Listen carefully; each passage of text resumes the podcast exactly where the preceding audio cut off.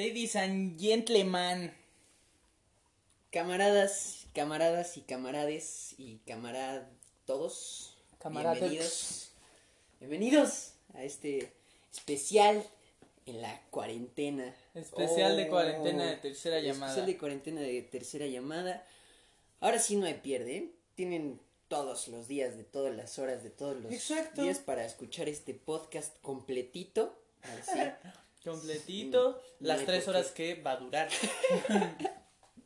Las, las, ahora, ahora que ya que estamos como tendidos, ¿no? Sin compromiso, podemos hacer que dure unas 5 o 6 Cinco horas. o ¿no? seis Sí. horas porque pues no hay nada que hacer. bueno, sonó este pedazo de rola precisamente Uf. porque fue uno de los motivos por los cuales no hubo podcast de tercera llamada la semana pasada. Así es. Por la irresponsabilidad de Diego, pero también por. Porque, porque en realidad la realidad es que no teníamos nada planeado, no habíamos investigado nada Sí, ¿no? para el podcast y decidimos no hacerlo. Y yo dije, ah, bueno, va a ser el Vive Latino. y como soy un irresponsable que quiere contagiarse de coronavirus y morir, Sí, pues ahí estuvimos en el Vive Latino y pues como aquí en tercera llamada nada más tenemos calidad y pura calidad y nada más que calidad, tenemos un invitado muy especial el día de hoy. Este invitado es nos costó mucho traerlo aquí al sí, estudio pero por eso fue Llamada. Diego al Latino. Sí, ¿no? fui, fui de representante ahí a, a conversar con él para que, pues, viéramos, ¿no? Si, si venía. Eh, la verdad es que yo quería traer a alguien más, pero, pues, estaba muy cotizado y Sí, a quien sí, pudimos claro. traer fue a... a- ah, disculpe, nos estás escuchando. lo siento, lo siento. Hmm. Muy buenas tardes. Yo soy Tulio Triviño y el día de hoy estoy aquí en tercera llamada porque porque ya no quería estar en mi casa solo. La verdad es que estoy muy cansado de todos estos conciertos que hemos dado últimamente. Sobre todo en en en el Vive Latino recientemente. Creo que me estoy contagiando un poco de coronavirus. Lo siento. Creo que me voy ahora por un momento. Adiós. Momentos Los icónicos sentimos. los que estamos viviendo aquí en sentimos, tercera sentimos esta, esta, pues, esta pequeña problema técnico. Sí, sí, sí. Quizás vuelva con nosotros. Quizás también, vuelva en algún momento, pero bueno. Este, pues sí, como se habrán dado cuenta ya, Diego es actor. Ah, sí, este, no, aquí está Aquí está Tulio. De verdad. Sí. Sí, Pero no. bueno, la- eh, a eso vamos, ¿no? Llegué al, al icónico concierto de 31 minutos que dio en el Vive Latino el, el sábado y domingo pasado, porque estuvo los dos días en el, el hermoso Vive Latino. En el hermoso Vive Latino, que tuvo menos gente de lo esperado, pues obviamente por toda esta banda Coronavirus. del coronavirus. Y estuvo chido porque pues uno podía caminar más libremente, ¿no? Por ahí, luego otros años uno va así como sardina pegado a todo el mundo. Y pues estuvo bien, estuvo bastante bien. No, no me contagié de coronavirus, amigos. Espérate porque el periodo de incubación son dos semanas. O sea, quizás en dos semanas ¿Qué se estés me diciendo como, muera? ¿por qué demonios fue al Vive Latino? Tal vez, tal vez, Tal vez, ¿no? No lo sabemos. Ojalá no. Pero bueno. Bueno, quizás me convendría porque me quedaría con el podcast. Estamos aquí en el podcast de No Paolo sin. Diego. Se, se van, todos los radioescuchas se van. No, no creo. Pero- ¿Sabes qué? Córtale ya, ahorita no. bueno, pero hoy traemos como esta, este especial que no tiene nada de especial. No, porque son recomendaciones más. Es un recomendaciones y noticiones más cualquiera. Cualquiera. Pero donde hablaremos un poco de esta cosa del coronavirus. Ajá. Sí, y más que nada, pues estas recomendaciones pues, son para que ahorita que está esta época de cuarentena, pues ustedes tengan algo que puedan leer, que puedan este, ver tal vez, ¿no? Que Sí. puedan escuchar. También platicarles un poco de cómo esperamos hacer las próximas semanas estas de cuarentena, el, el podcast, ¿no? Porque hoy andamos de rebeldes, sin causa, saliendo a la calle, que no se debe hacer. Pero, eh... Sí, háganse, salgan todos. No, pero al final, este, digamos, la recomendación es que no. Todavía estamos en fase 1 con relativamente pocos infectados aún. Pero de todos modos ya estamos pensando cómo hacerle las próximas semanas en lo que dura esta este desprovisto, este, esta problemática, esta situación de cuarentena que no es cuarentena, sino de resguardo en el hogar De 15 días. de 15 Venga. días por lo pronto y este ya de ahí vamos a retomar la transmisión el tipo de transmisión Transmisiones habituales, ¿no? Ajá. Eh, y pues bueno, eh, yo quería hablarles un poquito sobre el Vive Latino y algunas recomendaciones que saqué de ahí, de musicales, ¿no? Claro que Más sí. que nada, porque sí rifan, hashtag sí rifan. Así es. Entonces, eh, al primer grupo que les quiero recomendar y que fue de hecho el primero que vi ahí en el Vive Latino el sábado que llegamos, es este grupo que se llama Say Ocean. Say Ocean, una banda eh, de cuatro integrantes que es de Guadalajara. No, Guadalajara, sí, de Guadalajara. Que son de Guadalajara y, y pues tocan una onda aquí como punk, como de este tipo de rolas que escuchábamos acá al inicio de los 2000 Algo así como quien, quien le sepa un poco, algo así como División Minúscula, como Tólidos, un poco como Nicky Clan, como este... Hay varios, como Allison. Allison creo que es de los más conocidos. Pero esta onda acá como punk, rock punk, eh, chido. Fresilla, un poco fresas los morros, pero, pero no quita que esté muy chido y sea un gran homenaje. De hecho, hay, hay algunas canciones que... Una en específico que homenajea a División Minúscula y eso me dio a mí en el corazoncito. Eh, pero muy chido, muy chido. Yo llegué casi a la mitad de ir a su concierto. Eh, pero pues saben armar acá el ambiente muy rico. Todo el mundo saltando, todo el mundo gritando. Se armó como un pequeño slam de repente. Eh, y supongo que también porque eran los primeros y porque eh, pues no había tanta gente en ese momento. Claro. Pues no se armó tan grande. Pero tengo un amigo por ahí que me contó que fue a su concierto hace poco y, y que sí se pone muy, muy rudo, ¿no? O sea, si a ustedes les gusta esta onda de, de deschavetarse con todo el mundo, Sí, sí, sí, claro que sí. eh, pues está, está muy cool. Y de verdad escúchenlas, sus canciones. Son... A mí me, me latieron bastante. Me recuerdan mucho a esa época emo.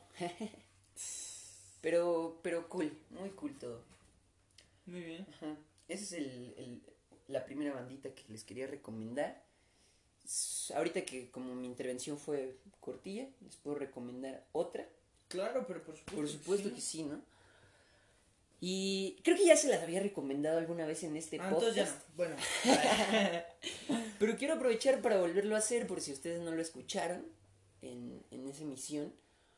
Esta artista nueva, eh, pues joven, tiene 19 años, podría ser perfectamente nuestra amiga, podría estar perfectamente aquí Aquí sentada, sentada. hablando con nosotros. Pero tú decidiste traer una Decidí marioneta. traer a Super Tulio Triviño. ¿Qué te pasa? Se llama Brati. Brati. Unas rolillas. Uf, señores. Ya las Señores. escuchamos aquí. Ya, ya hemos. Escuchamos una alguna vez. Eh, tal vez ahorita en un ratillo les ponemos una rola de Claro, por supuesto. para que la vuelvan a escuchar y se animen. Eh, tiene poquitas rolas, ahorita creo que sacó nada más como... Tiene unos cuantos sencillos y acaba de sacar como una especie de EP con seis rolas. Entonces, está muy, muy cool. Ahí a lo mejor la conocen porque salió con Ed Maverick en esta canción que se llama Ropa de Bazar. Ajá. Por ahí estuvo sonando bastante. Pero muy chida. Empezó como una onda surf, gar- garage, este, bedroom, algo así.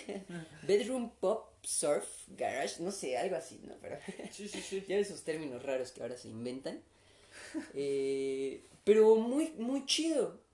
Sí, sí tiene como esta onda, pues que tiene buena música, ¿no?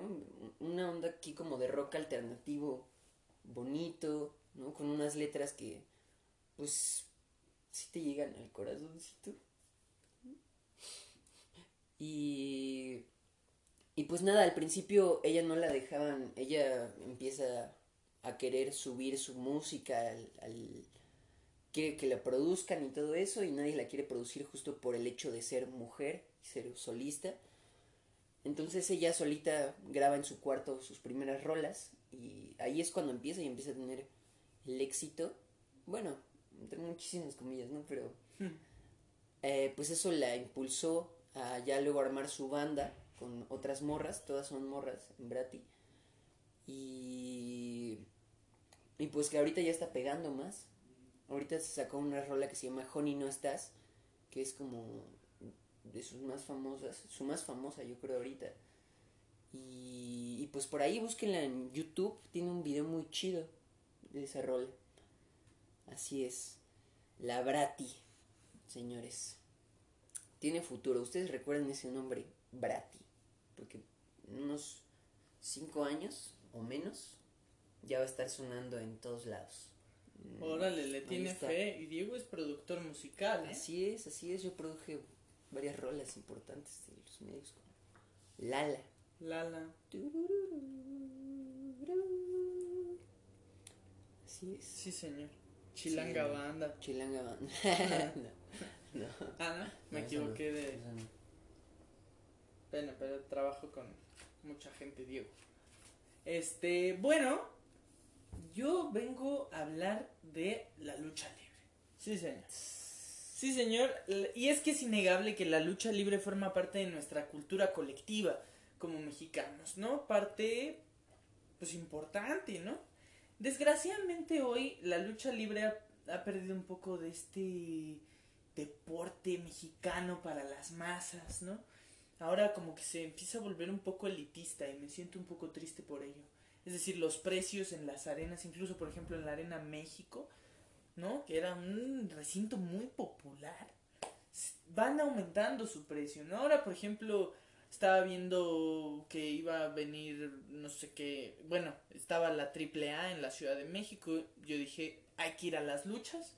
No, bueno, los boletos carísimos, y yo, ah, no carísimos, pero sí cuestan un bar, ¿no? Cuando antes, mi abuelo, digo, mi abuelo ya tiene 60 años, ah, me cuenta que por un peso entraban a las luchas.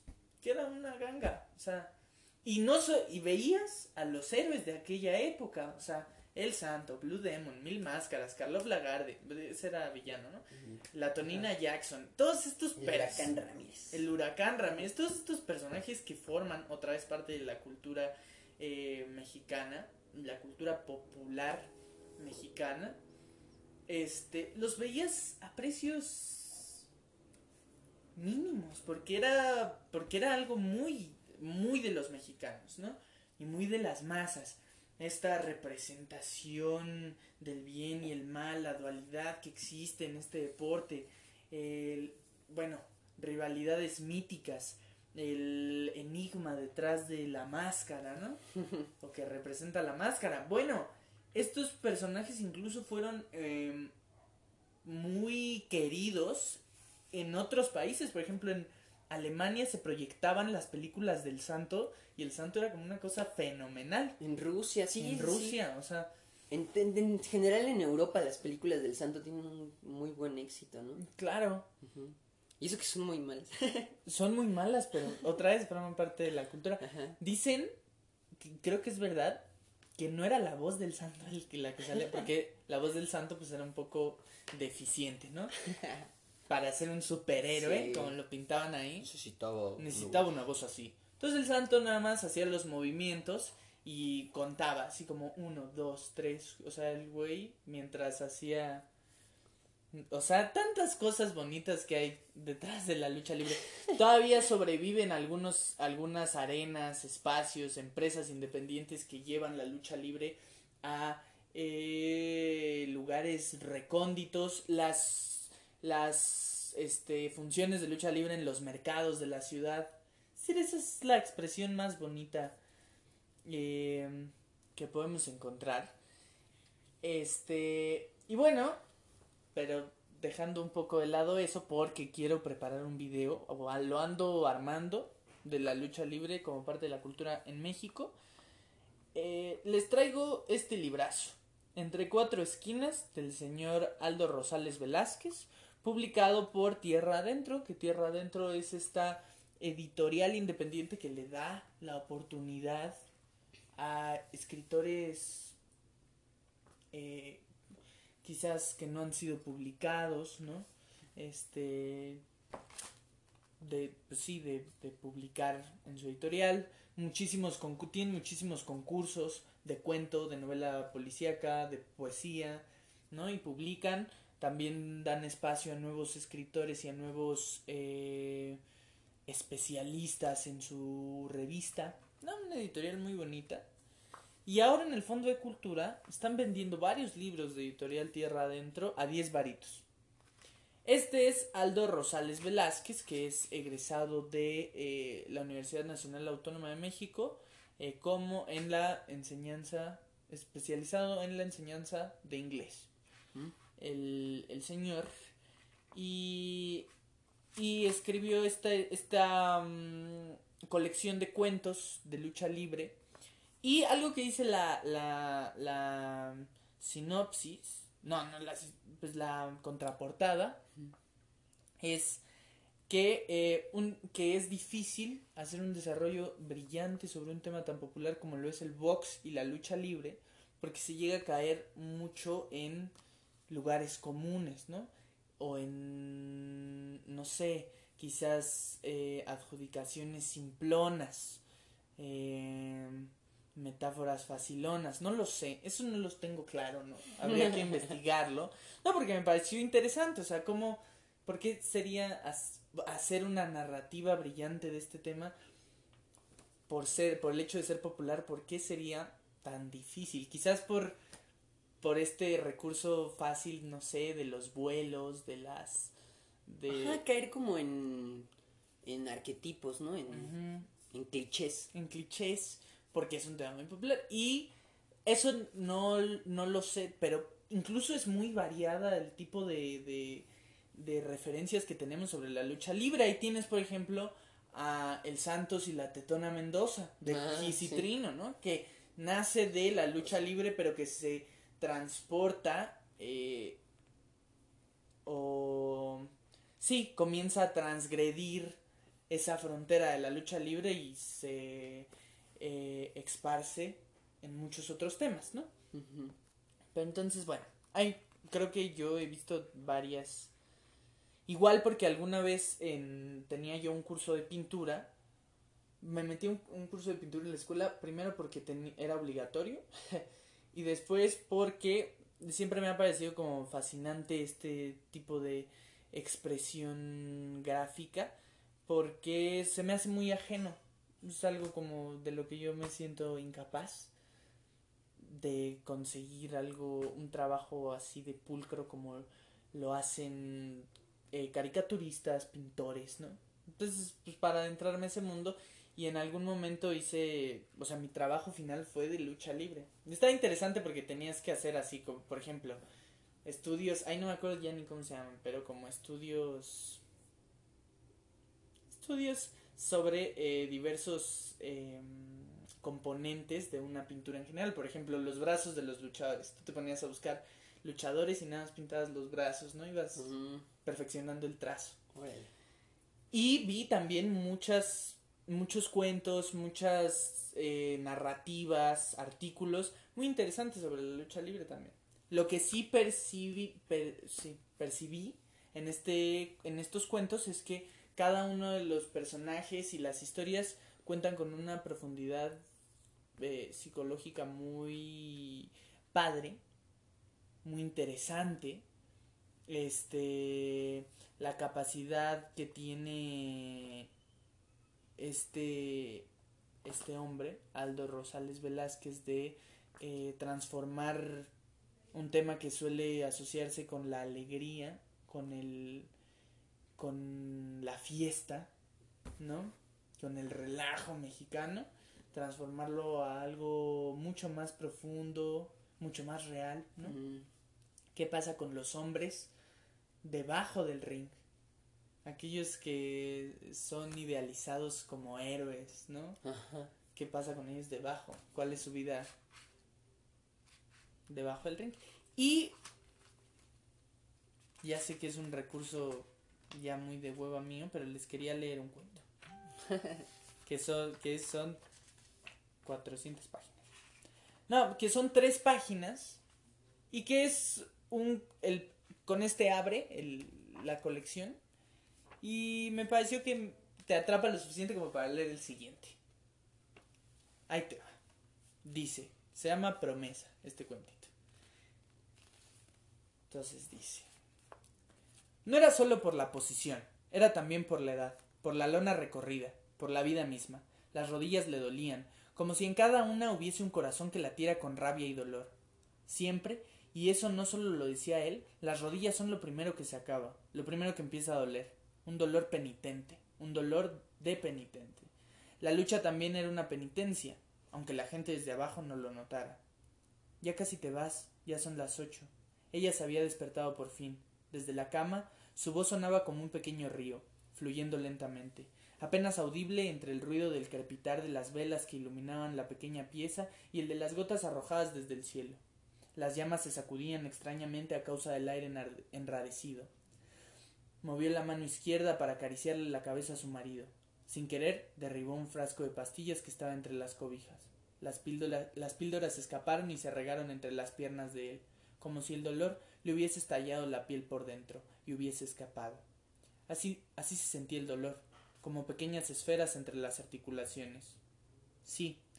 Oye, mujer, vamos a hacer la operación. Voy a perder la máscara. Ya hablamos todo desde hace unos meses. No te había querido decir nada. La mujer giró el cuello, lo miró. No, no estaba dispuesta a hacer aquello. No sería por su culpa que conocerían aquel rostro, ni sería aquel día. Tantos años de defender aquella segunda faz en combates que mucha gente aún recordaba. No podían morir en una noche tan anónima, en una arena quizás semivacía a causa de la tormenta. No. ¿Y qué diría don Emilio si supiera aquello? De seguro se volvería a morir si supiera que su mejor alumno iba a romper su promesa y enseñar la cara al público. No, jamás. Es bueno el muchacho, tiene agilidad, y la gente lo está siguiendo bastante. Será una buena lucha. Así es esto, mujer. Me recuerda un poquito a mí cuando entrenaba con don Emilio, ganoso y entrón. No es su culpa que ahora no le enseñe nada. La mujer estuvo a punto de hablar, pero el hombre le cubrió la boca con la mano con un gesto suave y hasta caricaturesco, en relación con aquellas manos grandes y toscas, como dos rocas bruñidas antropomórficamente. Sintió en los labios los relieves de las falanges duras, algunas salidas del lugar por lesiones, por lesiones nunca reposadas, curadas a fuerza de necesidad y hambre. Afuera, la lluvia seguía azotando la ciudad, barriendo todo, hasta los cables de luz. Por la única cortina abierta de la pieza se veían, de vez en vez, las gotas de lluvia iluminadas intermitentemente por los rayos que producían ruido segundos después de caer, como en un bosque de penumbras. El hombre tomó los dedos de su mujer con la mano que aún tenía libre y se los llevó a la frente rugosa y destruida. Dame la bendición. La mujer comenzó a trazar la cruz al tiempo que murmuraba débilmente. Concluyó. El hombre le besó la mano y agachó la cabeza. De uno de los cajones de la base de la cama extrajo la máscara que usó la primera vez que ganó una lucha de apuesta. La había guardado desde entonces. Un rayo volvió a estrellarse en la ventana y por un momento iluminó la máscara. Haberla guardado húmeda y todavía con sangre suya y del rival había hecho que se contrajera y cuarteara la tela plastificada. La máscara también se había hecho vieja allá en el olvido. Él se levantó penosamente, apoyando las manos en la orilla del colchón. A luz mortecina de la recámara, sus venas lucían también como relámpagos en el oscuro cielo de su piel. venas aún impetuosas y fúricas, ahogadas para siempre en su cuerpo viejo. En los nuevos tiempos, en el diluvio de la nueva sangre del pancracio que arrasaba todo lo viejo en las arenas, echó a andar lentamente rumbo al buró y guardó el recibo de la transferencia bancaria en uno de los cajones. El dinero ya estaba en la cuenta del hospital, ya nada podrían hacer los promotores. Se calzó la máscara y se miró por última vez en el espejo antes de salir. Su mujer había caído de nuevo bajo los efectos del sedante. Bajó las, bajó las escaleras y salió rápidamente para, para refugiarse en su auto. Arrancó. La lluvia formaba una miopía inorgánica difícil de vencer. La velocidad del auto asustaba hasta las gotas. Un trueno hizo pasar a la noche por un trueno hizo pasar a la noche por día algunos segundos. Dentro del auto se dejó ver una plástica una plástica der- dermis roja surcada por venas negras, un rostro sin boca y de ojos de corte rectangular, maléfico. Lo único ligeramente humano del rostro eran unos ojos al fondo de la máscara, unos ojos de los que, como en aquella lucha estelar, escurrían lágrimas. Antes de tomar una curva, por instinto o costumbre, pisó el pedal de los frenos, pero luego lo soltó. Agarró el volante como si fuera el cuello de un rival o las clavículas. ¿Cómo cree que le iba a fallar, maestro? Aceleró para encontrarse con las luces de lo que parecía un tráiler. Los claxonazos del otro vehículo le recordaban a las trompetas que usaban en la arena para apoyarlo. Se acordó de cuando iba a debutar, saliendo de la oscuridad del pasillo para encontrarse de frente con las luces, con su destino. No le había fallado a don Emilio. Su mujer estaría bien. ¿Para qué tener miedo? y concluyó. Eso es de novatos. Más miedo da estar viejo. Sonrió confiado porque, como en aquella lucha, estaba seguro de que no iba a perder la máscara. Ahí está la cosa. Entre cuatro esquinas. Diez varitos, Fondo de Cultura Económica, y por si lo quieren. 10 varos. Madres. Una cosa tremenda. Bueno, pues. Ahora les voy a poner una pequeña rola Por supuesto que sí. de Brati, de quien ya hablamos. Nada más para que. Para que no digan que no se las puse.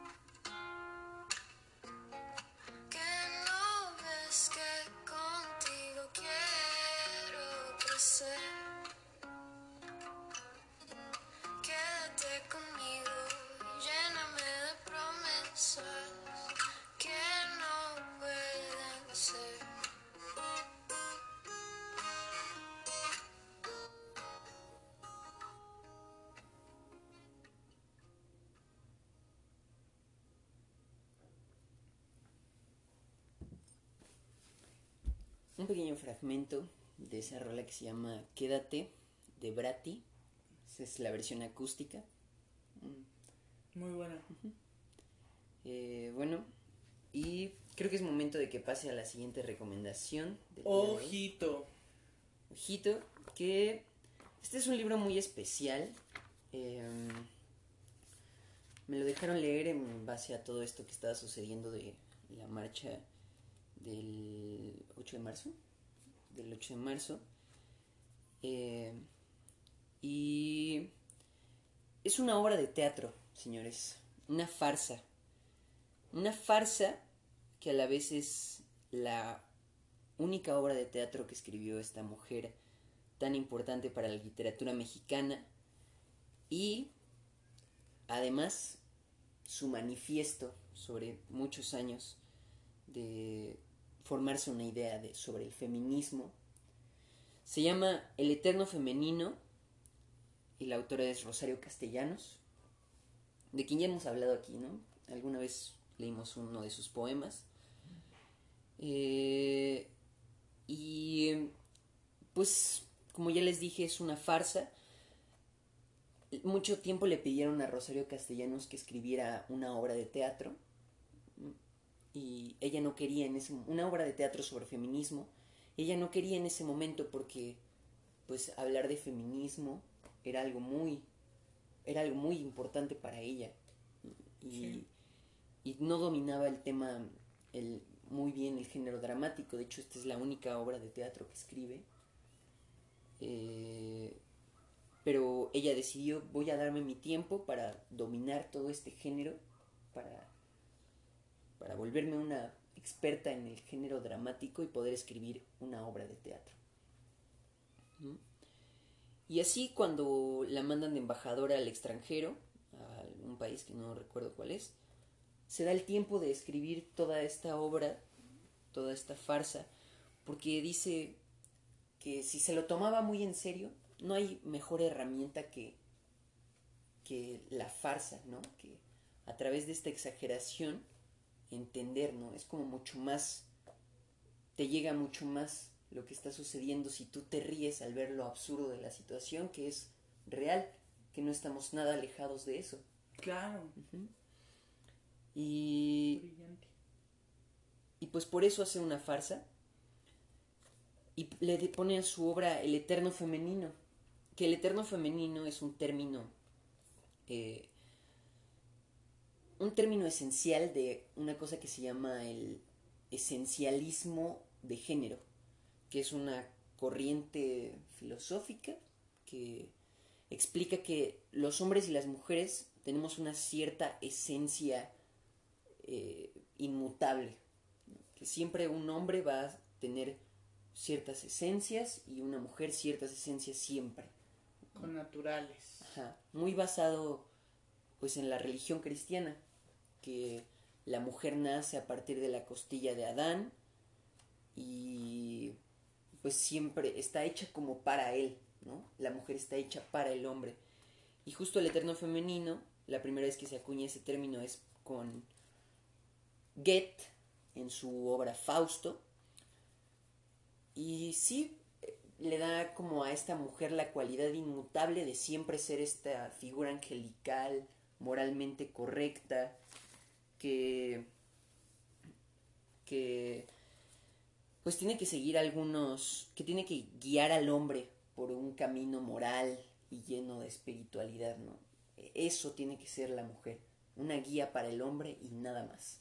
Entonces las las cosas que las cualidades que tiene que tener una mujer siempre son modestia, gracia, pureza, delicadeza, castidad. Y para Goethe ve a la mujer como un ser de contemplación, que simplemente está ahí para la contemplación, en, contra- en contraste con el hombre, que representa la figura de la acción, del el moverse. Eh, lo doméstico, el cuidado de los recién nacidos y de los muertos. Nietzsche también habla de esto en varias de sus obras, en base a lecturas griegas, de los griegos antiguos. Y pues es una idea que por mucho tiempo estuvo en, en el inconsciente humano, bueno, en, en- en todas las sociedades occidentales, básicamente. Y orientales, pues ni se diga, ¿no? Ahí están tantito peor. Hmm. Eh, pero justo con la segunda oleada del feminismo, con Simone de Beauvoir, es la primera vez donde se cuestiona realmente si El eterno femenino es, es real. ¿no? Porque Simone de Beauvoir pone, pone sobre la mesa que tal vez es un constructo social, ¿no? es una idea que se crea a través de la sociedad y que no necesariamente es así, que no necesariamente la mujer tiene que cumplir con estas cualidades. Sí. No es así el eterno femenino. Y Rosario Castellanos muy acertadamente le pone así su farsa y te da muchos guiños sobre esto, ¿no? Pero lo verdaderamente importante de la obra es que es una farsa en tres actos y en esos tres actos pone todo el toda representa toda la figura que hay sobre la mujer principalmente en México Y, y cómo a través de la historia, cómo es hoy en día esa situación, bueno, para ese entonces que eran los 60 que créeme que no están nada cambiado a como estamos hoy. Claro. Eh, cómo fue en el pasado de la historia mexicana y pone cosas sobre la mesa muy, muy como en guiño, pero pues que te, que te saltan a la vista, ¿no? Hay una ocasión donde la Malinche, sale la Malinche en, en una parte y todas las mujeres importantes de la historia mexicana y, y le preguntan, oye, ¿y qué, ¿y qué no se supone que tú amabas a Hernán Cortés? Y dice, ¿qué es eso del amor? Y Sor Juana les explica a todos, ¿no? Es que en su tiempo es la idea de la concepción del amor de pareja, de este amor romántico que tenemos, no existía. Y tú te quedas, ah, caray, ¿cómo? No, no nos entra en la cabeza toda esa idea, pero en realidad es una construcción de Occidente. Y todo esto es toda la investigación de Rosario Castellanos sobre feminismo, sobre la mujer, está hecha una farsa en tres actos. Y yo creo que yo se lo reconozco muchísimo eso. Y, y pues también muy creativa, ¿eh? Siempre pone ahí un buen de cosas de cómo debería estar ambientado, cómo debería estar un- unas proyecciones y Sí, estas sugerencias del Ajá, guionista. Sugerencias del guionista, pero muy bien, o sea, hasta parece... Me recuerda mucho al estilo de Héctor Azar en sus farsas, porque Héctor Azar es un señor dramaturgo que, que también iba mucho hacia la farsa y hacia el melodrama tragicómico, porque justo son los géneros que llegan más a la audiencia, al pueblo, ¿no? A la audiencia mortal, como a nosotros. Un día deberíamos dedicarle un podcast, Un al podcast señor al Héctor señor Azar, Héctor ¿no? Azar, por supuesto que sí. Un día lo haremos. Porque lo merece. Ajá. De hecho, el jardín de Cadac, que es el lugar, el recinto de Héctor Azar de teatro, claro. se llama así Rosario Castellanos, porque ellos eran amigos, entonces yo no dudo que le haya dado algunos consejos de escritura teatral Héctor Azar a Rosario Castellanos. Y viceversa, ¿no? Y, vice- y viceversa, sí. Los dos eran Ajá, pero justo como, potentes. como ella estaba buscando aprender a escribir teatro, yo me imagino que por ahí Claro, algo, alguna relación tendrán que haber tenido. sí. Qué interesante. Sí, y bueno, si a usted le interesa el feminismo en México, qué mejor que leer a Rosario Castellanos y qué mejor que esta farsa donde pues plasma sus ideales de una u otra manera sobre el feminismo y todo lo que quería decir. Sí, Mm. sí. Este, le comentaba Diego que ahora estoy un poco yo, un poco yo, en la búsqueda de autoras eh, feministas eh, por diversas circunstancias y una de las que más eh, he leído con las que más me he relacionado es con Rosario Castellanos porque tiene un, par de, de textos más bueno que yo conozca no donde profundiza un poco eh, al respecto y bueno, y escritor Sasa, ¿no? Además me parece interesantísimo lo que dices eh, de cómo la... De cómo la, la cultura se... Toda la cultura se empapa de estos prejuicios, de estos vicios sociales, o sea, sin excepción alguna, ¿no? Incluso la intelectualidad que se supondría se sup- sí se, se supone debería ser mucho más entendida. O sea, al final los vicios sociales y de ciertas épocas se impregnan incluso En todos lados. En todos lados, ¿no? Sí, pues es que es muy curioso, ¿saben? Bueno, les voy a contar más o menos de qué se trata rapidísimo. Pues para que lleguen acá con un poquito de conocimiento y a ver si les interesa un poco más. Eh, pues se trata de esta...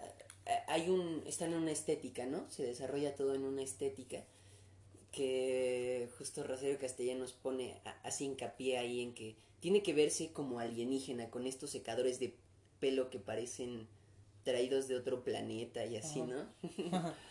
Eh, Y llega la muchacha esta, le están cortando, el, le están secando el cabello, y llega un señor que es como el vendedor a decirle que tienen un nuevo producto para que las señoras que estén dentro del secador, eh, aparte de que no se aburran, les puedan poner sueños bonitos adentro de sus cabezas, ¿no? Órale.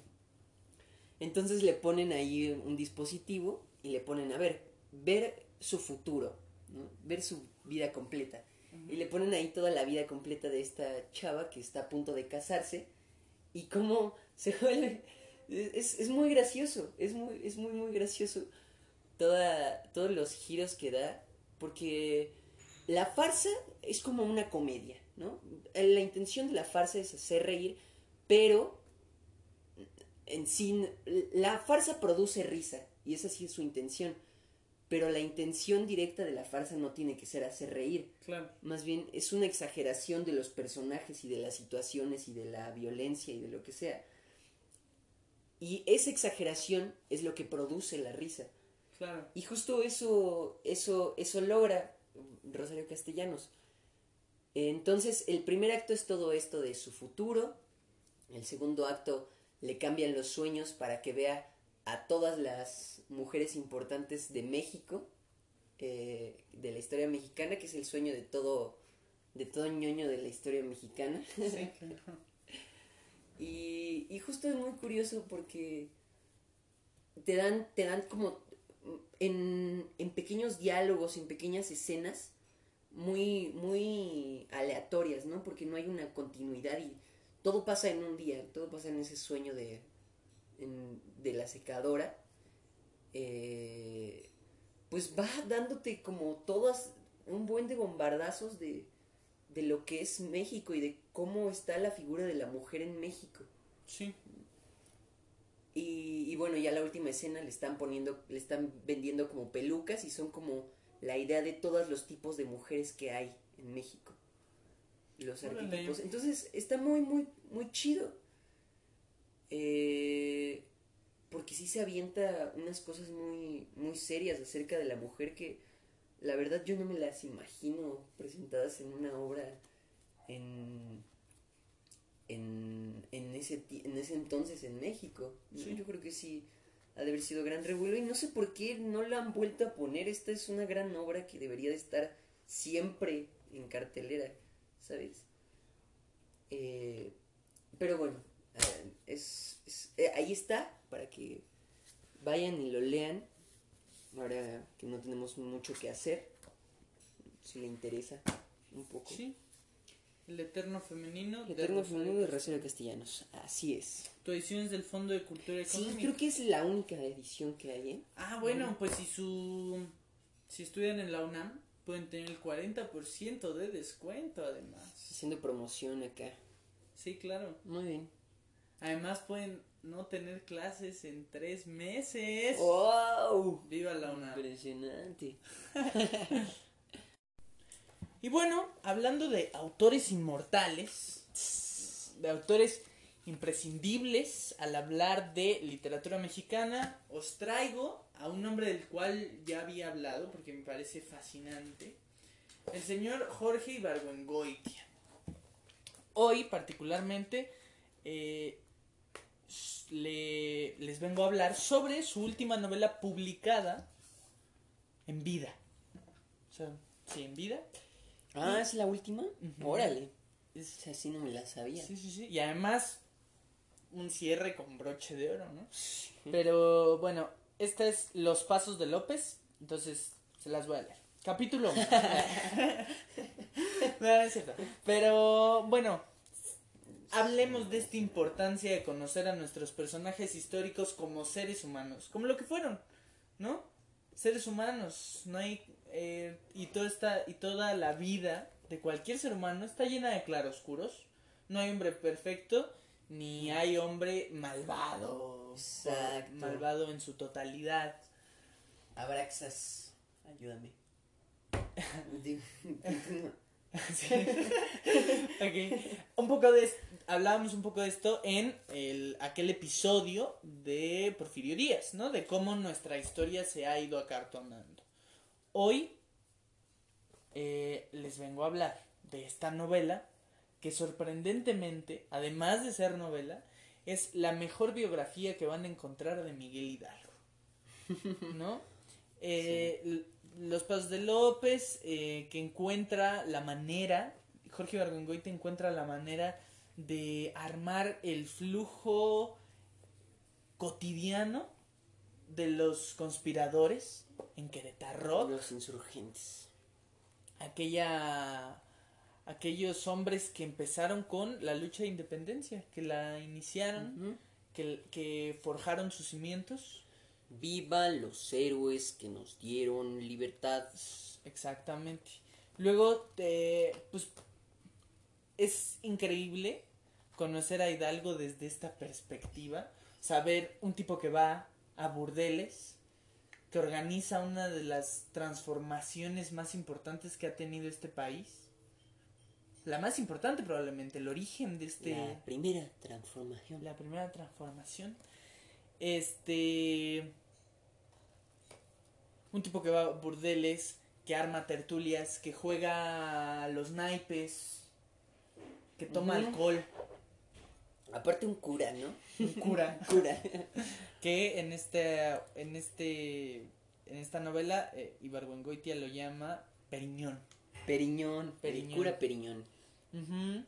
Y es simplemente sensacional, porque otra vez tiene estos tintes de ironía, eh, otra vez muy reales, ¿no? y, y, te, y te pone un personaje como Hidalgo, eh, lo hace mucho más tangible, ¿no? Mucho más reconocible. Ya no es esta figura de, de arriba del pedestal. Ajá. O esta otra de asesino asqueroso, Maldito. genocida. La gente, porque ahora como que hay una fascinación por rearmar la historia y decir Hidalgo era un asco, un genocida. A ver, era una guerra de independencia, ¿no? Entonces, este. Benito Juárez, maldito. Benito Desgraciado. Iba a Ajá. ser el Porfirio Díaz de nuestra época. Ajá. Y Porfirio Díaz no era tan malo. No tenemos mucho que hablar de eso. Sí. Pero, pero Hidalgo es uno de estos personajes que teníamos como muy mitificados, ¿no? Eh, otra vez, eh, como que no dejamos en México de, en el mundo, pero particularmente en la situación mexicana de polarizar, incluso en términos históricos, ¿no? Polarizamos, ponemos a nuestros próceres nacionales como héroes y a quienes no llegan a esa etiqueta son los villanos. Héroes contra villanos. ¿No? En muchos sentidos. Para algunos, Porfirio Díaz era un héroe. O un tipo no tan malo. O, eh, bueno, para algunos, Hidalgo es un villano, un héroe.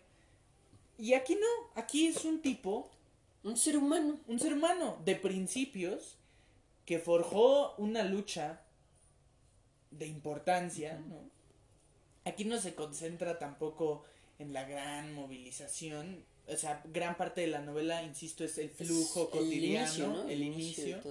Y además, eh, muy interesante porque si conocemos más a profundidad de Ibargüengoitia podemos observar muchas características que lo eh, caracterizaron, que caracterizaron a su literatura, como el teatro. Hay muchas escenas teatrales aquí. De hecho, si, uno se met- si nos metemos a investigar esta obra, encontramos que las primeras notas que hizo Ibargü- Ibargüengoitia eran para una obra de teatro. Esto pensabas en una Mm. obra de teatro.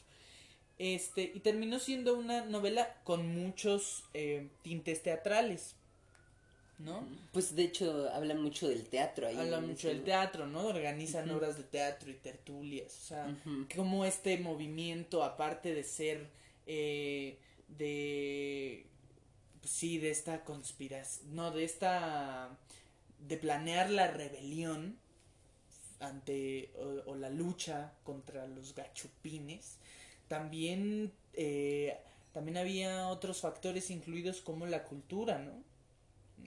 Y cómo, sí, y, y cómo se les va incluso desmoronando la última parte es muy intensa, ¿no? Porque se les empieza a desmoronar el, el, el teatro, pues. Están, están empezando a destaparse las, el verdadero trasfondo de estas reuniones y cómo se tiene que apresurar todo este asunto. Ay, cómo se tiene que improvisar, ¿no? Se tiene que improvisar desde muchos frentes, ¿no? No, no solo este eh, cuento de eh, la regidora, ¿no? Con el tacón, y, Ajá. o sea, sino desde muchos otros frentes y desde muchas otras perspectivas. Sí, pues incluso pintan el grito este de la de Dolores, el grito de. Dolores como algo que se le ocurrió ahí de repente, Sí, sí, ¿no? sí, exactamente. Ajá, Y Es, es, es gracioso. es porque- muy gracioso.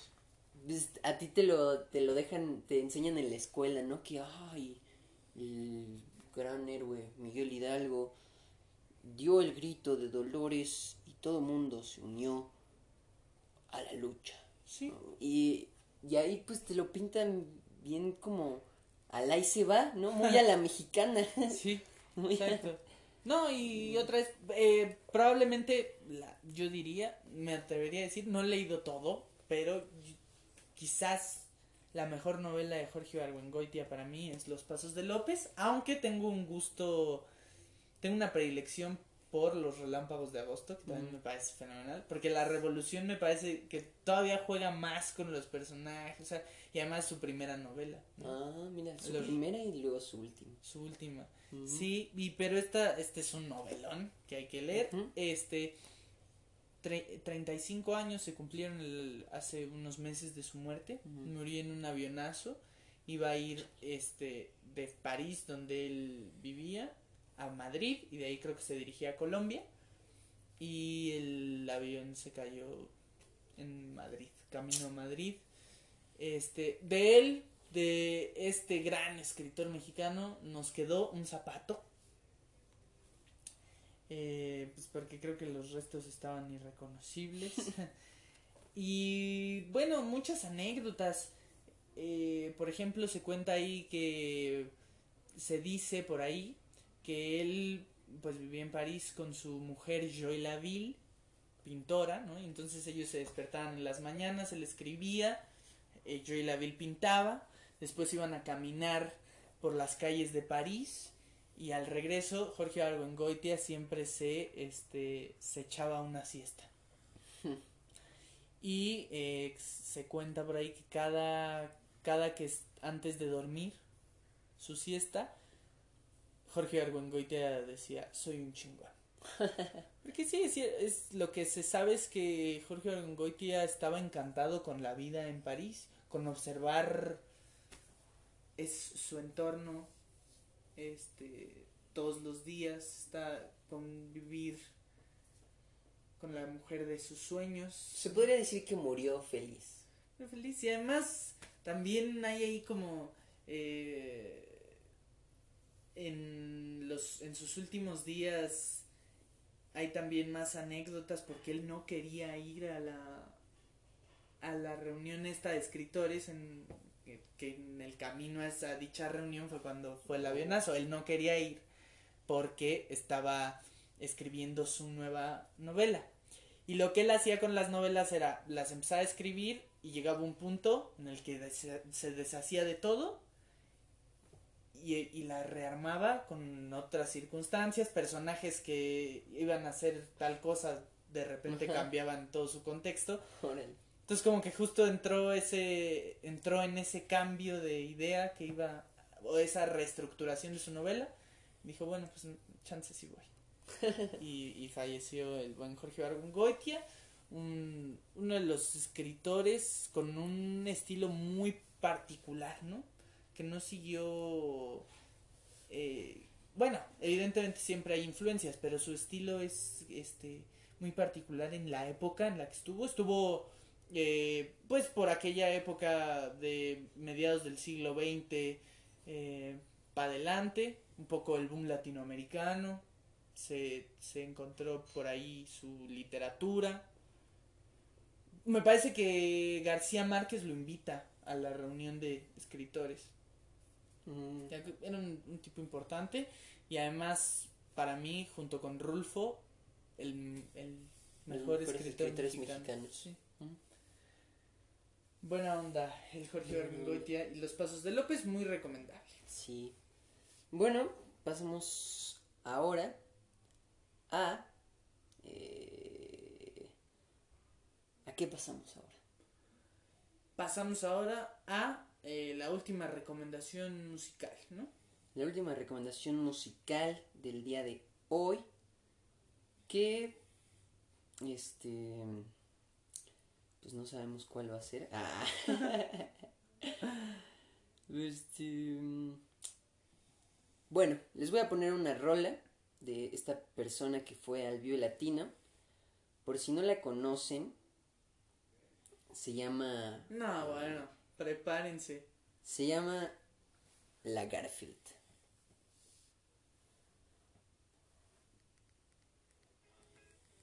Ya, es la Garfield. Es el Sabino. Bueno, eres el valor para decir lo que es obvio no digo. Y eres causa de mi depresión en los domingos. Y eres todos mis pleitos con mujeres. Y eres reconciliación embotellada.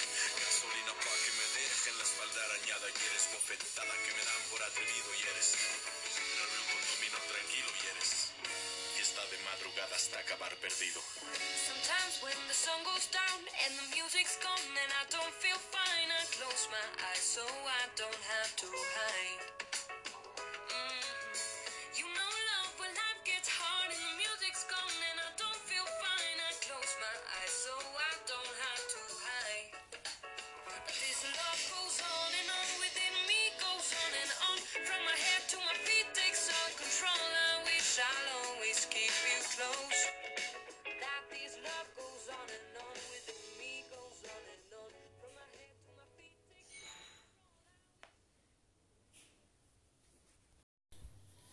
Bueno, tras Pasamos- esa. ah, sí.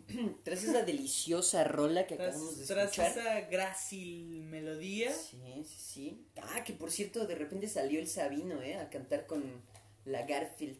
En el Sí, Buen Vive. Sí, bueno, hubo- sí, nosotros sabemos, ¿no? Que en el Vive Latino siempre hay sorpresas. Sí. Sorpresas inesperadas, muy padres, ¿no?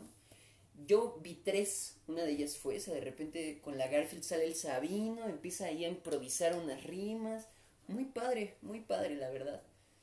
Luego en Rebel Cats, de repente sale Dr. Shenka a tocar eh, la carencia con, con los de Rebel Cats, muy chido, muy chido. También escúchense a los Rebel Cats, eh, si no los han escuchado aún. Y, y por último, con Flor Amargo, que está bien chistosa esa morra. de repente sale Rubén Albarrán a cantar Flores y, y una de Maldita Vecindad, la de... La más famosa, la de... ¿Cómo se llama? Pa- Pachuco. La de Pachuco en homenaje a este... A Sax. A Sax que anda enfermo, anda enfermito el Sax.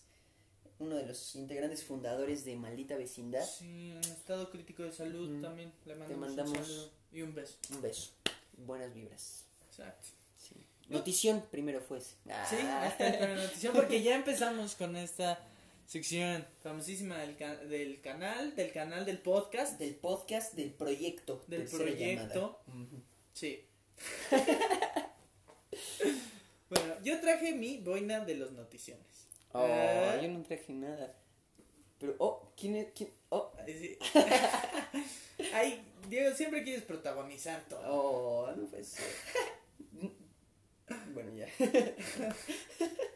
Aquí lo, lo queremos mucho, es amigo del, Del Del- podcast del proyecto. del proyecto Tercera llamada. Proyecto Tercera llamada. Sí, del programa de la edificación. En efecto. bueno, entonces Bueno. empezamos con esto de las noticiones. Que hay uno, nada más hay uno. Desgraciadamente, Sí. el COVID-19. Mucho que hablar sobre eso. pero Coronavirus. un solo tema. Así es, señores y señoras, como usted ya sabrá, como usted pues, pues ya sabe, ¿no? Porque todo el mundo está Sí. enterado de lo que sucede. Eh, ya se declaró como, ahora sí, como pandemia. Sí. Preocúpese. No, no se preocupe. No es cierto. Ey. No. Pero bueno, ¿qué tenemos que decir sobre el coronavirus? Bueno, primero yo quisiera decir que el- la teoría de su origen es para nada, no, eh, no es en lo absoluto eh, unívoca. Es decir, que hay una gran diversidad de orígenes de este asunto, ¿no? Algunos dicen, pues los chinos la realidad es que comen de todo, ¿no? Sí, y se supone sí. que esta enfermedad vio su origen en este mercado Ajá, donde vendían murciélago y donde así. murciélago entonces de ahí eh, la importancia de encontrar el origen de anim- el origen animal de esta enfermedad otros dicen que los estadounidenses en un laboratorio biológico crearon a este Este virus mortal Este para virus. mandarlo a China y desestabilizar su economía y meterlos en problemas y, y así. Claro si tú entrevistas a un a un covid te va a decir cuál es eh, su objetivo por a qué vino a, a nuestro mundo no.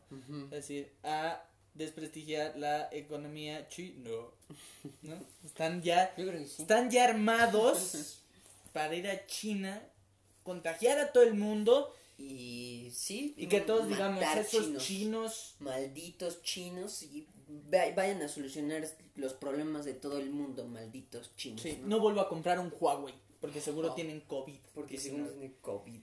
Lástima todo lo que tienen ustedes en su ropa, en sus co- cosas, hecho en China, señores. Exacto. Hecho en China. Tristísimo. Pero hay que decir que este. O sea, no, no estoy seguro de esto de la creación del virus para. Lo que sí es cierto es que es una guerra mediática. Porque por supuesto que China es pinta para ser una, una potencia comercial. Es la principal competencia comercial de Estados Unidos, ¿no? En, en, este, en muchos sentidos China ha presentado avances muy considerables, ¿no? Y entonces creo que sí, la intensificación mediática y la paranoia intensificada, eh, intempestiva de estos, de estos últimos meses y semanas, sí han sido agrandados por los medios y quizás sí orquestado todo, todo este oprobio por Estados Unidos. Eso puede ser. Eso sí lo creo muy posible. Lo, lo otro hay que, habría, porque no hay una evidencia clara. de sea eso, ¿no? coincidencia o sea provocado, lo cierto es que sí se está aprovechando Estados Unidos de, de la Por situación. supuesto que sí. No solo Estados Unidos, sino los medios en general para tener rating, para aumentar el, Sí, pues qué, el cuánto, monstruo que tenemos. cuánto nos, cuánto nos ha hecho, cuántos, cuántas tiendas no se han acabado sus desinfectantes, sus cubrebocas, sus todo. Imagínate cómo se han de estar beneficiando ahorita las compañías de las redes sociales. Porque ahorita yo creo que más que nunca se está utilizando Facebook, Twitter, Instagram, todo masivamente, ¿no? Sí. ¿Cuánta información nos está compartiendo? ¿Cuántas cosas? ¿Cuántas personas no están viendo Netflix en este momento? ¿Cuántas personas no están usando Spotify para escuchar este podcast? ¿Cuántas personas no? 12. no- o sea, parece que cuántas personas no. Ah, sí, ah, un exacto. montón. Un montón. Ah, no no. manches. bueno. Pero, pero sí, a lo que vamos es que eh, sí hay un gran beneficio de todo esto. ¿no? Sí. Y, no, y en re- la realidad es que sí es una pandemia porque lo cierto es que sí es contagiosa, sí no hay una cura, sí está en muchos países, en, en todos los cinco continentes, ¿no? Creo que necesita estar en los cinco continentes para ya considerarse pandemia. Pero lo cierto es que no es una enfermedad tan mm, mortal como nos la pintan. No, 3% de mortalidad. 3% de mortalidad afecta principalmente a personas que tienen otros problemas de salud como problemas respiratorios, ¿no? Como asma, como cosas de bronquios y como diabetes, como hipertensión. Sí. A ellos son los que verdaderamente les afecta el virus, pero si a usted le da y es un chavo de 15 años sin problemas de salud, pues bien puede acostarse en su camita y al día siguiente ya no tiene coronavirus. Sí, sí, sí, o usar como este, el tratamiento que usamos cuando, por ejemplo, nos da un resfriado, ¿no? Eh. Tomar muchos líquidos, reposar. Sí. Bien, di- eh, nos dicen en las mañaneras estas, bueno, conferencias dedicadas precisamente al coronavirus, dijo el subsecretario eh, de Salud López Gatel que si usted se siente ligeramente enfermo y no presenta cuadro, un cuadro grave o de agravamiento, es mejor o es preferible quedarse en su casa para que tampoco se colapse el sistema de salud, ¿no? Sí, sí, eso también es cierto. Y, y otra cosa es que, pues no sé qué tan cierto sea, pero esta onda de que el Fondo Interna- Monetario Internacional, como está dando préstamos grandísimos para que a países poco desarrollados que no tienen como hospitales y más, así, ¿no? para que se sigan endeudando. Ya lo decía Andrés Manuel en, en una mañanera. Lo que diga mi dedito. Ajá que, ajá, que había un, que había un ofrecimiento que estaba el Fondo Internacional, Monetario Internacional ofreciendo una gran cantidad de dinero para, para Sí. apoyar a los programas de salud, pero pues sí, ese dinero no es regalado, es, es una deuda, es seguir. sí, es un préstamo. Es un préstamo. Sí, y bueno, o sea, también esto es un asco. En México se ha vuelto un asco este tema, porque todos lo usan para el golpeteo político. Y esto es un asco. Hay que decirlo, aquí en Tercera Llamada hemos criticado muchas veces, en grandes ocasiones, en, en una gran cantidad de ocasiones, a este gobierno. Ajá. Hoy yo diría personalmente que la actuación del gobierno ante esta crisis global está siendo la adecuada. Yo, yo también opino que, que, que no, no es para armar tanto alboroto, ¿no? Porque ya muchos están diciendo, ah, maldito presidente, estúpido, no se da cuenta de la situación. Sí. Y así empezó en España y por no tomar precauciones ahora es como está, ¿no?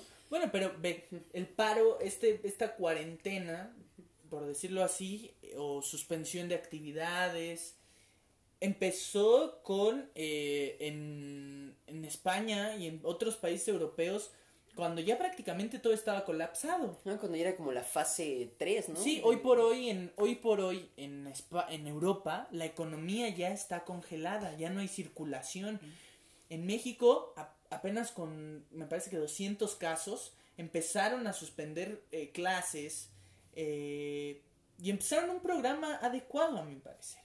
Esa es la realidad. Y sobre todo esta atención que le han dado, me parece una decisión muy acertada. Ok, vamos a organizar conferencias de prensa exclusivamente sobre los avances y la información que se tenga sobre el coronavirus. Y no la va a dar AMLO. La va a dar el subsecretario de Salud, López Gatel. Una autoridad científica. Una autoridad médica. Después quizás, cuando se retomen las actividades, necesitaremos una autoridad económica. Quizás a la secretaria de Economía ahí dando las soluciones para eh, remediar los problemas que haya causado el, el, el resguardo, ¿no? Para algunos, porque tampoco es como que todo se detenga. Este. Sí, lo cierto que es que tampoco, o sea, México no tiene una economía tan estable como para de repente suspender todas las actividades de la nada, ¿no? Cuando todavía no hay un problema que se vea como muy grave a corto plazo. Exacto, y hablando de esa estabilidad, no todos, o sea, ahora en Twitter ha circulado mucho esto de romantizar la cuarentena, es un privilegio de clase, porque no cualquiera puede darse el lujo de eh, quedarse en su casa, ¿no? Eh, por ejemplo, alguien que vive al día, que, que todos los días tiene que pagar, hacer gastos, ¿no? Que no puede darse el lujo de dejar de trabajar. Incluso personas de la tercera edad que son focos de infección, eh, mu- eh, sí, de focos de contagio que pueden ser mucho más graves o severos. Son comerciantes Sí, am- no pueden. ambulantes no que no pueden quedar. darse el lujo de quedarse en su casa porque familias dependen de ese salario. ¿no? Sí, pues yo mismo lo he visto, o sea, vas al metro y pues hay un buen de señores que pues necesitan transportarse en metro y trabajar para ganarse la vida, porque si no, exacto, no, no puedes no trabajar porque si no te mueres de hambre, no Sí. del coronavirus. Claro, exacto. Y esta, este coronavirus otra vez vemos todos los vicios sociales reflejados en esta crisis, ¿no? La realidad es que el, o sea, a raíz de esto, ¿quiénes van a ser los más afectados? Las personas de la, ter- de la tercera edad, las personas enfermas, las personas con menores ingresos. Y ahí entran otros muchos temas, ¿no? Por ejemplo, esta pigmentocracia que existe en México, ¿no? De cómo las, lo- la, la movilidad, bueno, de cómo eh, hay, por supuesto que influye en los privilegios que uno tiene el, el color de piel, así es. O, por ejemplo, que la movilidad social es prácticamente nula en México, ¿no? Entonces, quienes van a ser más afectados son los, las personas que no tienen, eh, que tienen ingresos ínfimos y que además no tienen la posibilidad de acrecentarlos porque la movilidad social o la oportunidad que un mexicano tiene de progresar económicamente es prácticamente nula, ¿no? Sí. Mm. Respecto a esto habría que hablar de Alsea, que es la eh, compañía que operadora de estos restaurantes. Cheesecake Factory, P.F. Chang, eh, Eh, Domino's, California Pizza Kitchen, eh, Starbucks, Starbucks, sí. Vips, todas estas, El portón. El portón, exacto, que eh, lo que lo que ofrecieron a sus empleados es, órale, pues pueden irse un mes, no les vamos a pagar. O sea, por favor, ¿sabes? Esta, esta empresa recibe y produce millones y millones y millones de dólares. Y además reinvierte, ahora están haciendo este labor de reinversión para hacer todavía más grandes, más grande la empresa y dan salarios de seis mil pesos. Y, hay, y otra vez regresamos a lo mismo, hay familias que dependen de este sueldo. Maldito capitalismo. Pues sí, desgraciadamente es esto, ¿no? Un fenómeno capitalista de abuso, de no poder entender una crisis. Porque hay, porque hay incluso este compañías y empresas independientes. Bueno, sí. O de menores ingresos y menores importan y de menor importancia, locales, comercios locales, que puede que se las vean más difíciles, ¿no? Para mantener un salario. Es decir, si la gente no viene, o sea, si la gente no consume, o consume menos, quizás para ellos sea incluso más difícil. Y aún así, hay estos comercios locales que le están pagando a sus empleados, ¿no? Siendo que ese gasto implica una pérdida mayor. Aquí estamos hablando de cadenas multinacionales. Qué, qué jodedera y qué... Y, y qué hijos de puta, así hay que decirlo, ¿no? Porque ese calificativo se merecen, desgraciadamente. O sea, Sí. Pero, pues al, al final, o sea, sí, es, sí es, sí es contagioso, ¿no? Sí, Sí. sí es peligroso y hay que tomar sus medidas de precaución. Pero tampoco hay que caer en la paranoia, ¿no? Recientemente, pues, todo el mundo está como en, un, en una onda de, de miedo total, justo también muy, muy impuesta por los medios de comunicación, que todo el tiempo es, y no sé cuántos muertos van, y no sé cuántos enfermos, y no sé cuántos países en cuarentena, Sí. y no sé qué, y no sé cuánto, ¿no? y todo, pues, te mete en la tensión de, de, del miedo, ¿no? De, Sí. de querer, de que... Coronavirus. Hablando de paranoia, ¿no? Exacto, exacto, ya una persona estornuda y ya no es salud, es coronavirus. No, o sea, tienes que, hay que relajarnos un buen, porque Sí. no, porque no es tan peligroso, o sea, hay cosas de las que nos tendríamos que preocupar más como el sarampión, como, Sí, sí, sí. como el sarampión, como las La hambruna. como las muertes por diabetes, como las muertes por hambruna, como las muertes por Obesidad. Obes- por, por infartos cardíacos, que son la, la mayor causa de muertes en México y que nadie hace nada para remediarlo. Sí. En vez de... eh, Las conductas y hábitos enfermizos que tenemos los mexicanos, de alimentación, de, eh, alcoholismo, de sí, todos sí, sentidos. sí, de adicciones y todo eso. Y Y, y, y justo como el, el miedo está impregnado en todos lados porque el coronavirus es una pandemia que no tiene cura, pues todo el mundo está como dándole muchísima más importancia a eso que a qué estoy comiendo, que a pues, cómo trato mi... mi Sí, por ejemplo, ahora tú ves a todos puestos de puestos eh, de comida, así todos con cubrebocas y con guantes. A ver, pues esos son hábitos que necesita un, Desde siempre. un, un comercio o un local de comida tener siempre. No cuando hay coronavirus, no hay cuando hay una contingencia, pues. Ah, pero bueno, por ejemplo, también esta gente, odiosos, nefastos. Salió López Gatel en una mañanera a dar un discurso equivocadísimo donde dice, la fuerza de López Obrador es moral, no de contagio. Por aquello de la, irresponsa- de la conducta irresponsable de López Obrador de andar abrazando y besando a todos. Las que niñitas, no, ¿no? Que no está bien, las El niñitas. cacas pedófilo. Hashtag. Que a ver, digo, la imagen no es agradable. También, para nada. Y hay que decirlo, no es, no es justificable y la conducta es irresponsable en todos sentidos. De ahí se han desplegado múltiples eh, acusaciones y aseveraciones muy severas. Por ejemplo, esto que dijo López Gatel de, este, de que la fuerza del presidente era moral y no de contagio, me parece equivocado. Me parece un discurso po- político. Varios intelectuales han dicho, ¡ay, que renuncie! A ver, güey.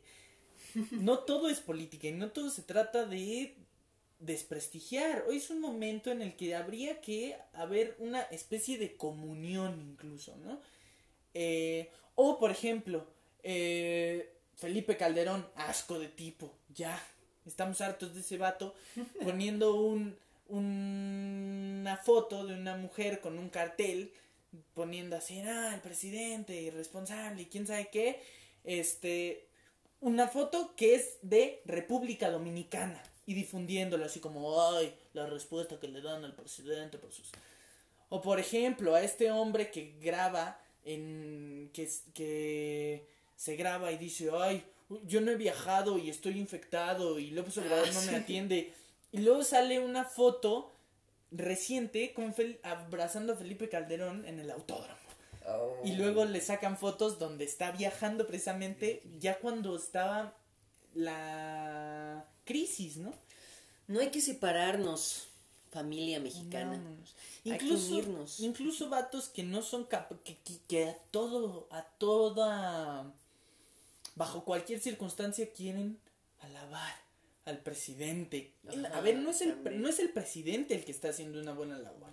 es México su no gobierno. es el presidente. México no es el presidente, es y tampoco el presidente es la figura, la única figura, ¿no? Sí es su culpa que todo se centre en él porque hay hipercentralizado la comunicación, pero también es cierto que es un gobierno y el gobierno lo está haciendo bien, está teniendo un, un buen protocolo. Ent- O sea, es como cualquier gobierno, ¿no? No tiene aciertos y equivocaciones. Algunos son muy buenos y muy sonados, algunos son muy malos y muy sonados, algunos son Sí. buenos y no suenan en ningún lado, algunos son malos y tampoco suenan en ningún lado. Es como cualquier gobierno. Claro, así sucede con cualquier gobierno. acuerdo. Y está de acuerdo Arnoldo. Y bueno, y no solo, sino también del otro lado, ¿no? Por ejemplo, Ackerman diciendo, no, el que es científico es el presidente. Porque está siguiendo todas las evidencias científicas. Está siguiendo todas las evidencias científicas para actuar. Entonces es científico. ¿En qué? ¿Quién sabe, no? O Noroña diciendo, por ejemplo, el tipo, este, Dice, sí, el presidente saludó a todos, eh, todos los que estaban en el presidio, porque su mensaje es de relájense. Su mensaje es de relájense. Y a mí en todos lados me ofrecen su gelecito. Yo se los rechazo, porque ni me va a dar, y si me da, pues no me va a hacer nada, y si me muero, pues así tenía que ser. Además, ustedes no que son creyentes, ¿por qué se molestan en ver a su divinidad? Pues entonces no son tan creyentes. A ver, es que todo se trata de López Obrador. Esto se trata de una cuestión de eh, sanidad que tiene que ser tratada. El gobierno está estableciendo un protocolo, no es López Obrador. Porque, el- porque por López Obrador armó un gobierno, ¿no? Ese podemos decir que es el acierto. Ahí está López Gatel, entonces López Gatel administra el sector médico. Bueno, no, él es el subsecretario, ¿no? Junto con el secretario de salud y junto con todo el sistema de este de salud del país. ¿No? O aquellos como López Dóriga, como Javier Lozano, como otra vez Calderón, como estos personajes ya fatídicos y nefastos que buscan alarmar a la población. Para que entonces todos digan, ay, sí, López Obrador, qué asco de presidente. A ver, no, no va por ahí tampoco, ¿no? Que, o estos, cómo se difundió esta noticia a gran escala de que ya se había muerto el primero, que ni siquiera se había muerto. Anticiparon Eso también está lleno de noticias falsas por todos lados. Y, y como bien decías, Demasiada información. Eso es, eso es uno de las contras que hay en- con las redes sociales, ¿no? Que exacto, es tanta la información, pero tanta la información que es que tienes que no puedes creerte ninguna cosa, ¿no? Tienes que buscar las fuentes principales de todo. exacto. Y pues lamentablemente no nos vamos a poner a buscar, eh, lamentablemente porque debería ser así, pero casi nadie se pone a buscar de dónde salió la noticia que te llegó en WhatsApp. Sí, y ni siquiera gran, o sea, ya en dimensiones más importantes, o sea, quien el pres- expresidente de México compartiendo información falsa. A ver, eres un político, se supone que tu voz es medianamente certificada. Periodistas, o sea, ¿cuál es tu trabajo, López Dóriga? Lo peor es que no hay nadie que, que lo verifique, ¿sabes? O sea, salió por ahí en las elecciones este, el verificado. Ajá. La- la- Deberían- era un gran proyecto, pero ahora ya está abandonado y eh, otra vez hay noticias falsas por todos lados y nadie sabe qué onda. Sí, No, hay, creo que hay países donde sí hay, sí hay estos, estos, estos organismos que se dedican a eso, ¿no? A verificar las noticias y a decir cuáles son verdaderas y cuáles no. Pero aquí no tenemos nada de eso y, y pues ahora sí que todo mundo le llega que, que quién sabe cuántos muertos, que quién sabe cuántos infectados, que si haces esto te vas a infectar, que si no haces esto te no sé qué y, y es todo un huracán de voces, de opiniones que, que de nada Sí. Nada más nos confunde más, nos alarma más, nos pone más histéricos y paranoicos. Sí, además, ahora estaba viendo una noticia trágica. Prepárate para esta noticia trágica. Facebook es la segunda fuente de información más consultada en el mundo. Trágico. Ayer estaba leyendo en Facebook, por ejemplo. ¿No era la primera? ¿Cuál es la primera? No sé la verdad, pero leí que la segunda. Entonces Facebook, ayer vi una publicación en Facebook donde decía, esto pasa en Italia, cuando mueren niños de coronavirus, los in- o sea, cuando un niño se enferma de coronavirus, lo internan, no, este, no le dejan ver a sus, a sus familiares ni a sus papás, y si se llegan a morir, los queman y los tiran y no le avisan a los papás. O sea, Italia así en el peor de sus momentos, ¿no? Quemando niños. Porque están infectados. A ver, otra vez el pánico. Y la gente se, se la cree. Porque desgraciadamente hay gente, hay personas que la única fuente que consultan es Facebook. Y yo ahorita me puedo meter a Facebook y decir, el presidente de México está cortándole la cabeza a los infectados con coronavirus. Entonces van a decir, no manches. Maldito presidente. Y, y ahí están todos, ¿no? Sí, maldito, y ya hashtag mm, el cacas asesino. Así no ando. Así no. Pero bueno. Pues sí, aquí está el tema. Sí, tomen Eh, sus precauciones. Otra vez ya hablamos de esto. ¿no? Pero bueno, carguen con su gel antibacterial. Lo recomendable es que si salen a la calle directamente lleguen a darse un baño en las zonas que tuvieron contacto con, por ejemplo, si te agarraste el metro, lávate las manos, si te recargaste, pues bañate, date un baño. el, el cubrebocas no sirve para las personas que no están infectadas. Por favor, Nada entiendan. más si tú tienes síntomas o si crees que podrías estar infectado, pues sí úsalo para prevenir. Pero si no, si estás, si te sientes chido, si no has tenido hecho nada para creer que estás enfermo, pues no lo uses y deja que pues existan ahí los cubrebocas que no se acaben, ¿no? Claro. Y, y que no los vendan a 50 varos cada cubrebocas. Un asco. No manches. Susana distancia, ¿no? Susana, Susana a distancia. Este, Ajá. sí, parece ser que un, un ostras, un metro por lo menos, un metro por lo menos de distancia. Ajá. Este- Sí, justo porque dicen que es un virus pesado, ¿no? Entonces que si estás a más de un metro, el virus se cae, se cae ¿no? O sea, Sí. no llega. No crean, no crean cualquier eh, noticia, por ejemplo, esto de si te sientes mal, eh, toma agua para que el virus se vaya al estómago y ya. Lo desechas, ¿no? como si fuera, como si fuera una cosa así, que entonces tú, como si fuera un, un pedazo de palomita de maíz que se te quedó ahí atorado, pues agua, agua, agua, y ya. Para que no se queden la... No, pues no es así tampoco. Este, Eh, la ropa, no, no usen más de una vez su, su ropa. Ah, cámbiense, laven o laven directamente la ropa cuando se la quiten. Y pues nada, si están ahorita en cuarentena, de preferencia no salgan. Si quieren salir tampoco es el mayor problema. Claro, pero que pero que sean pero que sea por cuando sea necesario, ¿no? Tampoco salgan así porque ay, voy a hacer el podcast de tercera llamada. Bueno, No, esto sí era algo. Esto sí era muy necesario, teníamos que venir aquí. Este, Lo, a- a lo que vemos es que es eso, ¿no? No, no hay que estar histéricos de que ya todos nos vamos a morir, ¿no? ¿A cuántos aquí te pregunto, ¿a cuántos fines del mundo ya hemos sobrevivido, no? Ah, Todos los años nos sí. venden uno. Todos los años, o sea, y este como que nos vendieron tres, ¿no? Que la que iba a iniciar una tercera guerra mundial, Ah, luego que el coronavirus, luego que... que ¿Qué más? Pues varios, ¿no? varios, en, en cosas. 2012, ay, los, los mayas todavía eh, predijeron esta situación. El, el- fin del mundo en este año ya no hay. ¿A cuántos hemos sobrevivido? Y hemos sobrevivido incluso a pandemias mucho más severas. Entonces, relájense, amigos míos. Cuídense del sarampión, chavos, no se olviden que hay sarampión. Sí.